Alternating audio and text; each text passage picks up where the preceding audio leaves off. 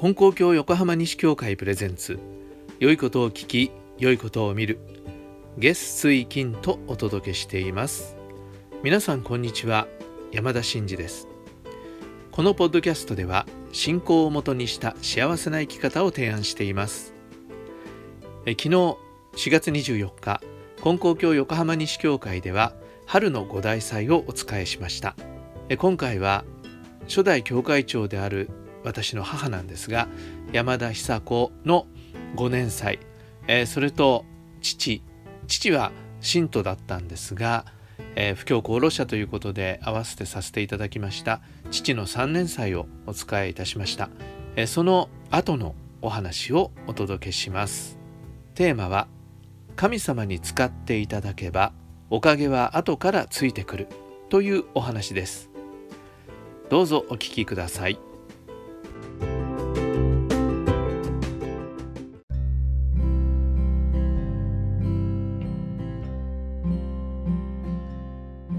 今日は親神様のご大祭をお使いさせていただきまして改めて、えー、天地の働きの中に生かされているということ、えー、そのことをお礼を申し上げそしてまた、えー、私たちのことをね氏子として可愛い可愛いと思ってくださって、えどうぞ幸せになってくれよと思ってくださっているその親神様のお心にお礼もさせていただいたわけですけれども、え同時に私たちに幸せになってもらもらいたい。そしてまた世界の人が平和の中に幸せに暮らせるように助け合ってほしいというそれが親神様の願いでありますのでそのことを私たちも自分たちの願いとしてさせていただきたい。そのことを願いをね新たにする。そういう五大祭でもあるというふうに思っております。さて、えー、今日はですね初代教会長であります母の、え、5年祭。えー、そして父の3年祭を合わせて使えさせていただきました。3年祭の時にまた父の1年祭の時に、えー、このいわゆるコロナ禍に、ね、もう入っておりましたから、えー、湘南台の中華レストランをみんなでパーティーができるように予約をして準備も、えー、進めていこうとしていた時にそういうことになって残念ながら、えー、それが流れまして5年祭3年祭の時にはと思っておりましたけれどもそれはまあまだ早いみたいですね。でもあの2年前には無参拝で緊急事態の中で無参拝で、えー、ライブ配信ということでさせていただきましたけれども今回はねこうしてあの横浜西教会の信者さんたちにお参りいただきまた関係協会の方もお参りくださった方もありという中でえー、このお祭りができましたことはこれはまたありがたいことであるなと思いますし、えー、母も父も喜んでいるだろうなと、思っているところであります。さて、えー、今日は少しお話をさせていただくんですけれどもまず教祖様の見教えを一つ読ませていただきたいと思います。これは金光教経典に載っております福島義兵の伝えの中にあるものですが信心すると言ってもこれまでは皆神様を使うばかりで神様に使われることを知らない。天地金の神様は人を使わしめになさる。神様に使われることを楽しみに信心せよ。という見教えなんですね。改めて両親のことを思い起こす思い返すわけなんですけど2人が亡くなってこう今でもこういろいろ思うとこう感動するんですね。感動するっていうのもおかしな話ですけれども。悲しいかっていうと悲しいとは思わないんですよね。悲しいとは思わないんだけどありがたいことだなと思うことがいろいろあってそれでちょっと感極まるようなことがあるんですけどもそれはどういうことかっていうと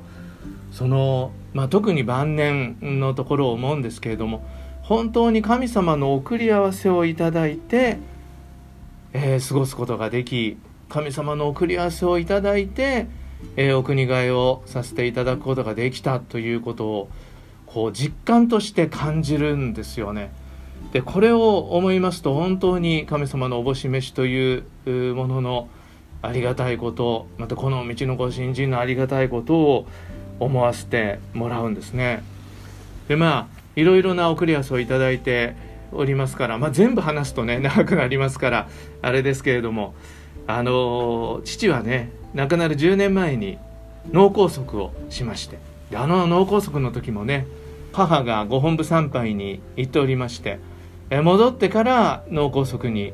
なったので、えー、すぐに病院にね運ぶことができたけれども一人でいた時だったらどうなっちゃっただろうかなんていうことを思ったこともありました。後遺症が失語症という、あのまあ、言語障害というふうにも言いますけれども喋ることが不自由になる病気だったんですね。でそういう後遺症が残ったということは不幸なこととも思えるんだけれどもその後遺症といいますかその病気をしたおかげでといいますかねあの本当に家族の関係があの良くなった。家族の関係が良くなったってじゃあそんな悪かったのかって言われると あれなんです。まあでもね少なくとも僕自身はそんなにね父といい関係であったとは思わないんですね、えー、だけれどもあの病気になった後そういう何て言うんでしょう父に対するこうマイナスの気持ちといいますかね。なんかわだかまるような気持ちっていうものがもうなくなってですね。本当に素直に父にこう優しく接することができるという。時に母がやきもちを焼くこともありましたけども。なんかねやっぱりそういうふうな気持ちにならせてもらえたということもまたそのおかげの中のことだったんだな。病気は大変なことだけれどもしかしそういう中でおかげを受けるという送り合わせをいただくということができてそれからまあ、10年間、えー、父との生活の上にも、えー、おかげをいただいたなというふうに思うんですね。まあ、こんなこともありました。あの鼠径ヘルニアが出ると言ってそれであの大変だって言ってそれで入院したんですよね。それで、えー、レントゲン取っていろいろ調べてみたらいやいやもうヘルニアどころかあの腹部の大動脈瘤がもう相当大きく育ってますよっていうようなことを、えー、見つけていただいてで手術していただいてというようなことで、えー、そういう送り合わせをいただいたりとかですね。もう自分の考えを超えて私たちの考えを超えて神様のおかげをいただいていくという神様のおかげがまさにえお願いもしないのに後ろからついてくるというようなねおかげをいただいたなと思うんですね、え母ももう皆さんご存知の通り、え最後の半年患いましたけれども、えー、それまではもう本当に元気にピンピンしておりましてでまあ最後まで治るつもりでね、えー、闘病が前向きにできましたしそれもありがたいことであったなと思うんですね。で万事送り合わせをいただく中にまあ最後を迎えることができたということも思うんですね。でまた、えー、2人ともそう。だから母がその半年もし患わなかったら、えー、私も母をね元気な時って大事にしないって言いますかね。元気なもんですからね。向こうはもっと大事にしてもらいたいと思ってたんでしょうけど元気なもんだから大事にもしなかったんですけど病気になったらねいろいろとあの世話をさせてもらうこともできましてでこれもありがたいことであったなと。で2人ともその介護が大変だっていうようなことでは全然なくてね手のかからないように、えー、おかげをいただいて、まあ、その、まあ、最後の手伝いもさせていただけたというこれがありがたいことであったなということを思いますと。まあいろんなことその他にもいろんなことはご用させていただくようなになったこととかね、教会の設立をさせていただくようになったこととかこう万事にわたってもう神様が、え導いてくださるようにというか進んでいくところには神様がちゃんとおかげを、え用意してくださるというかそういう送り合わせの中で、えー、過ごさせていただくことができたということを強く思うんですね。僕は本当この道のご新人のありがたいのはあの願って願ってこれおかげくださいこれおかげくださいって言っておかげを追っかけておかげをねこう獲得するんではなくて、えー、信心していくと後ろからおかげがついてきてくださるように、えー、おかげをいただいていくということがありがたいことだったなと思うんですね。それがこの道のありがたいところだと思うんですがでそれがどうしてそういうおかげを私の両親がいただくことができたかというところなんですね。でそれで思うんですけどさっき読ませていただいた見教えで、えー、これまでは神様を使うばかりで神様に使われることを知らない。というねことをおっしゃってる。それは新人っていうのはみんなお願いして困った時にお願いしてご利益をいただくために新人をするっていうのが新人だと思ってるんですよね。だけどそれは神様を使う新人なわけですよ。困ったから助けてくれっていうね。だけど教祖様が願っておられた新人というのはそうやって困った時の神頼みのようなね神様を使うような新人をこう一歩進んで神様に使ってもらうような新人をしなさいというそういう新人をすればおかげはそうやって追っかけなくたって後ろからついてくるんだよっていうことなんだと思うんですね。まあ母も父も神様を使う新人から神様に使われる新人というこう一線を越えておかげを受けたということだと思うんですね。もう母はあの御用がしたいしたいと言ってしたくなったわけですけどだったらもう娘時代からしとけばよかったのにまあもちろん教会のね手伝い裏方の御用っていうのはあの一生懸命させてもらってたようですけれども学院に行くとかねいう考えはなかったみたいなんですよねだからそういうふうにすればよかったと思うんだけどやっぱり学院に行ったり教会の先生になるっていうようなことはちょっとなんとなくこうね逃げたようなところがあったのかもわかんないんですがでもだんだん年を取っていくに従って、えー、御用に使っていただきたいという思いが強くなってそれで御用させていただいた。神様に使っていただこうという思いになったわけですけど。で父は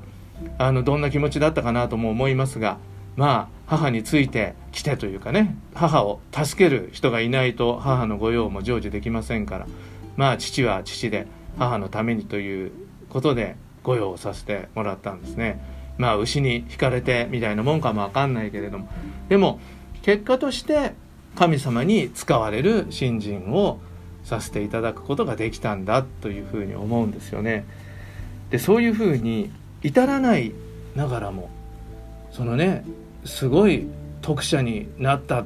とも思わないんですよね。人間ですからいろんな欠点があるし、えー、足りないことがあるし、えー、失敗もするしもうそれはもう僕なんかもそういう中でご用させていただいてるわけですけれどもそういう足りないものでありながらも神様に使っていただくということをさせていただいていく中でおかげを受けていったということだと思うんですね。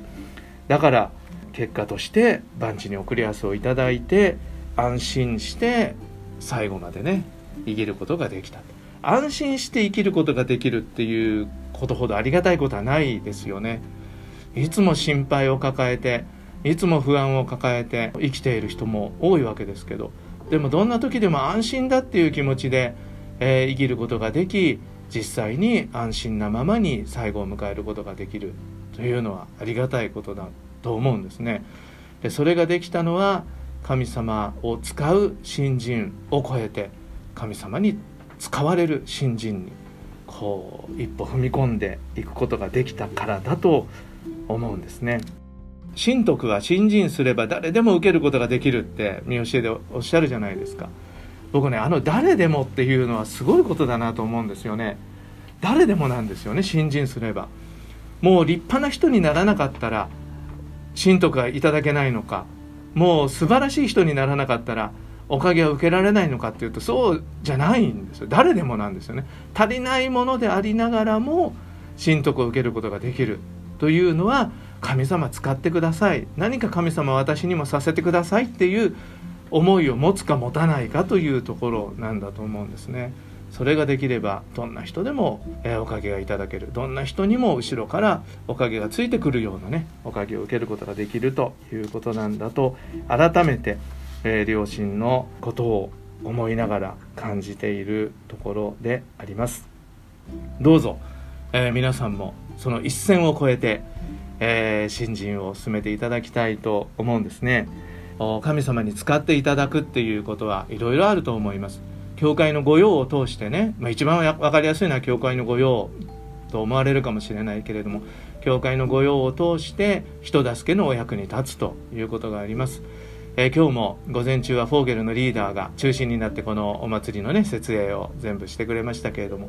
えー、若い時からそうやって神様に使われる新人をね、えー、体で、えさせていただけるというのはありがたいことだなと思いますそういうこともありますしまた職業とか、え日々の生活の中での人間関係とかそういう中で人を助けることができればそれもまた神様に使っていただくということになるわけなんですね。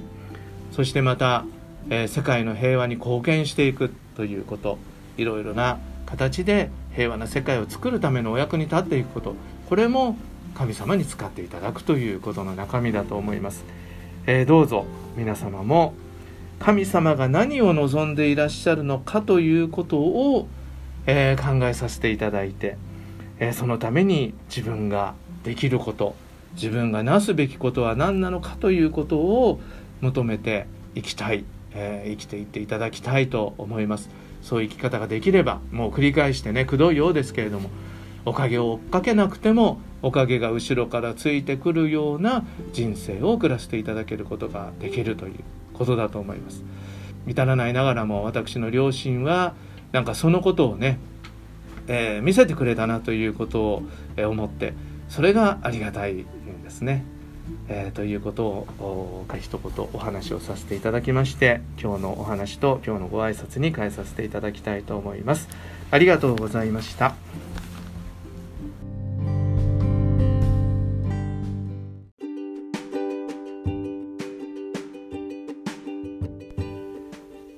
最後までお聞きくださりありがとうございました、えー、正直両親の5年祭3年祭お仕えすることができて、えー、ほっとしているところです。